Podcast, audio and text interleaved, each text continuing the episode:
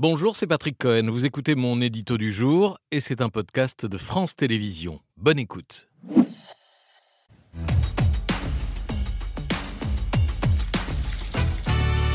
Du miel dans vos oreilles. Vous n'avez rien de plus important qu'à nous parler de miel et des abeilles, Patrick. Vous auriez préféré les punaises de lit Ça viendra plus tard. Pour vous, pour vous répondre, non pour la pollinisation aussi bien des cultures agricoles que des plantes sauvages, et donc pour la biodiversité, l'équilibre des écosystèmes, pour la reproduction de nos légumes, de nos fruits, de nos graines. Vous savez qu'environ un tiers de notre alimentation dépend de la pollinisation des abeilles. Leur disparition ne provoquerait pas seulement un désastre écologique mondial, mais aussi une gigantesque crise alimentaire. Donc non, il n'y a pas grand-chose de plus important que les abeilles, et il n'y a pas beaucoup de produits plus miraculeux que euh, le miel, pur produit de de la transformation par les abeilles de ce qu'elles ont butiné pour l'essentiel du nectar de fleurs. Rien de plus naturel et authentique. Chaque miel a le goût de l'endroit, du moment et des fleurs que les abeilles auront trouvées sur leur chemin, euh, lavande, acacia, bruyère, tournesol, etc., ce qui rend chaque miel unique. Et absolument pur, sans aucun autre ingrédient? Voilà, alors c'est là qu'on va arrêter les violons, parce que oui, normalement, aucun ajout euh, n'est permis, ni sucre, ni eau, ni additif, ni arôme.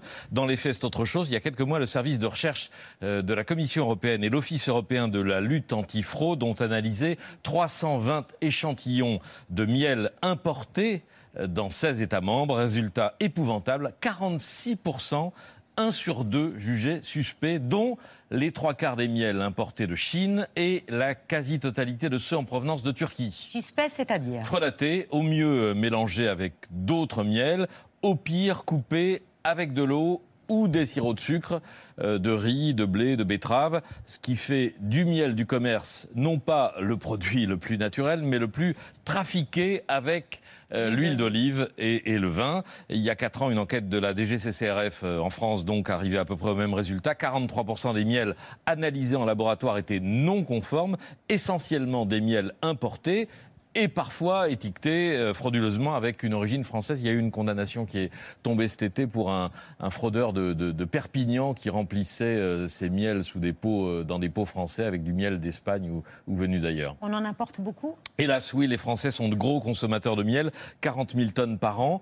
600 grammes par personne et par an, c'est quand même pas mal, mais on n'en produit que 15 à 30 000 tonnes selon les, années. Alors ça fait longtemps qu'il est question de mieux tracer euh, l'origine du miel, extrait d'un sujet du JT de France 2 il y a un an et demi.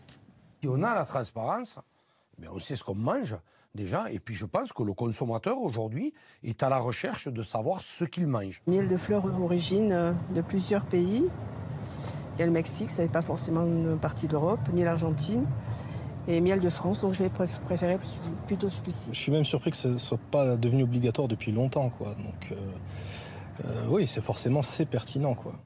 C'est pertinent et on se demande pourquoi ça ne s'est pas fait avant. C'est toujours pas le cas. Le Figaro nous apprend ce matin que 45 députés européens de toute tendance demandent à la Commission de réviser sa directive sur le miel pour obliger les producteurs à afficher euh, sur chaque pot la provenance exacte et le pourcentage par pays. La députée Renaissance Irène Tolleret.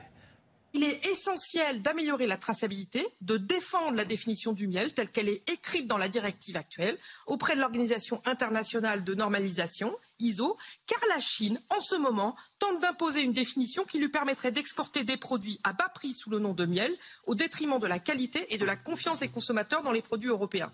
La Chine, voilà l'ennemi. La directive devrait être euh, révisée, adoptée rapidement. Enfin, rapidement euh, à l'échelle européenne, c'est quelques mois quand même. Bon, mais l'étiquetage ne résoudra pas tous les cas de, fraude et notamment la, la dilution interdite du miel avec des sirops de sucre. Certains producteurs réclament des analyses obligatoires pour distinguer les vrais du faux, ce qui n'est pas le cas aujourd'hui. Et faute d'analyse, on fait comment? Alors d'abord, euh, bien lire les étiquettes et puis ensuite... Parce que tout est écrit quand même sur les étiquettes? Non, justement, pas, encore. La hmm. directive prévoit ah justement qu'il y ait un fois, traçage par pays et par euh, proportion.